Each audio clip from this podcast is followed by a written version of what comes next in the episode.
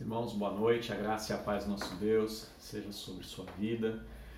A gente vai seguindo nessa série de devocionais que, que eu propus a partir de ontem, é, uma leitura e reflexão a partir do profeta Abacuque. Abacuque que foi um homem que viveu numa crise, crise social, moral, ética, crise de violência, e a sua profecia é a resposta de Deus em relação à sua inquietação. Então eu queria que você abrisse novamente, se você puder, a sua Bíblia em Abacuque, capítulo 1, e vamos ler novamente, como lemos ontem, Abacuque 1, de 1 a 4. A palavra do Senhor assim nos diz: Sentença revelada ao profeta Abacuque. Até quando, Senhor, clamarei pedindo ajuda e tu não me ouvirás? Até quando gritarei violência e tu não salvarás? Por que me fazes ver a iniquidade? Por que toleras a opressão? Pois a destruição e a violência estão diante de mim. Há litígios e surgem discórdias. Por isso a lei se afrouxa e a justiça nunca se manifesta porque os ímpios cercam os justos e assim a justiça é torcida. Querido, o que que, o que, que motiva a profecia de Abacuque?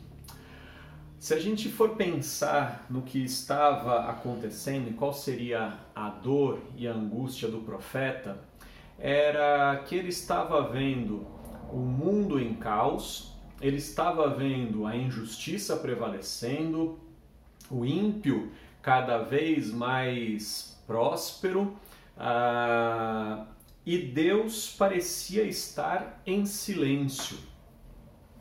Então, diante do silêncio de Deus para todas essas coisas, Abacuque ele procura uma resposta de Deus.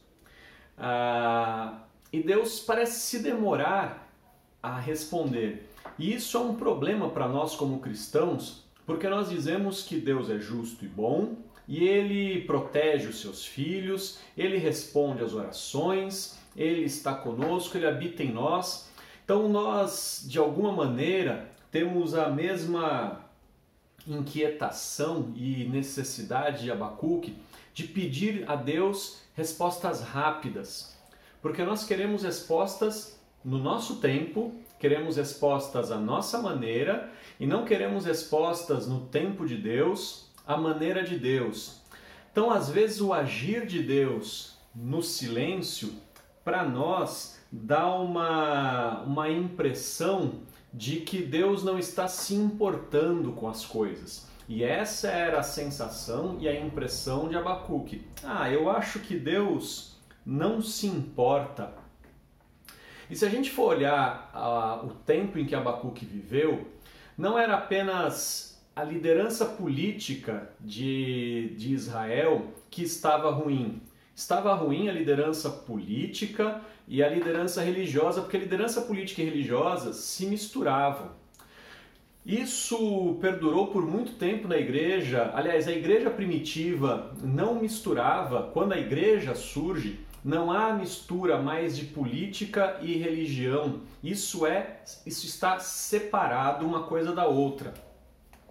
Ah, isso perdurou durante séculos até que a Igreja Católica então ah, se tornasse a igreja oficial do governo romano e novamente política e religião se misturaram. Isso perdurou alguns séculos até que com a Reforma Protestante, os chamados protestantes evangélicos separaram novamente religião e política. E infelizmente, irmãos, hoje nós vemos que religião e política voltam a se misturar quando a gente tem pastores deputados, pastores envolvidos nas questões, nas questões políticas e decisórias do Brasil, deixando de lado a pregação do evangelho para se meterem nos assuntos políticos. E o problema é que quando um pastor deixa a pregação do evangelho para se meter em política, nós temos mais um político e menos um pastor. E aí a gente pode se perguntar qual é a moral desses políticos religiosos se eles estão envolvidos com tudo isso. De alguma maneira, a gente pode dizer parte do problema no Brasil hoje é também o silêncio e a conivência de nossas lideranças religiosas que estão ah, na mídia, que estão nas redes sociais. O problema para nós é a resposta de Deus que está no versículo 1.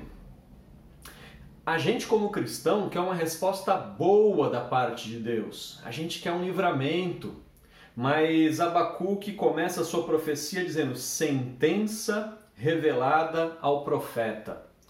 A, a resposta que Deus dá à oração de Abacuque não é de bem, aparentemente não é de bem, de livramento, não é aquilo que ele gostaria. Fala assim: eu tenho uma sentença contra Israel e você é aquele que vai dar essa essa sentença.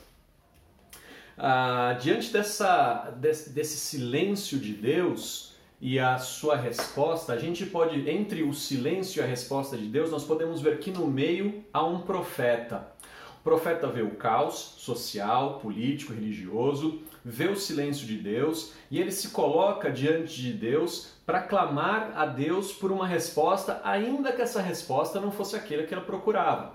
A gente vê hoje o povo de Deus que vê o silêncio de Deus diante das coisas, vê a conivência de tantas pessoas religiosas com coisas ruins e infelizmente nem sempre o povo de Deus vai para diante de Deus buscar uma resposta.